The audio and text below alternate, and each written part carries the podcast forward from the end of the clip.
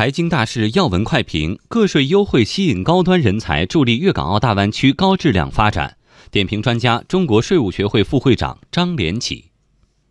在大陆境内取得的收入不用交，这实际上是一种非常好的一个税收优惠的这个政策。随着粤港澳大湾区的这个深度融合啊，港澳地区来内地，包括短期工作和学术性的一些呃交流等等，等于是给你提供了一种税收优惠，特别对中高级的知识分子，这个应该说一个很大的利好。因为现在有所谓一小时生活圈啊，就港澳跟那五个城市，它这样呢形成了一个深度融合，特别是人才的交流，特别是高端紧缺人才，一个是给他们一种呢不至于有税收的这种痛感，再一个是呢给人才的这个集聚啊，形成了一个强有力的引导和推动作用，也有利于这个我们现在内地和港澳的合作，以及呢高质量发展的一个生活圈，尤其是对境外高端人才紧缺人才的啊一种吸引。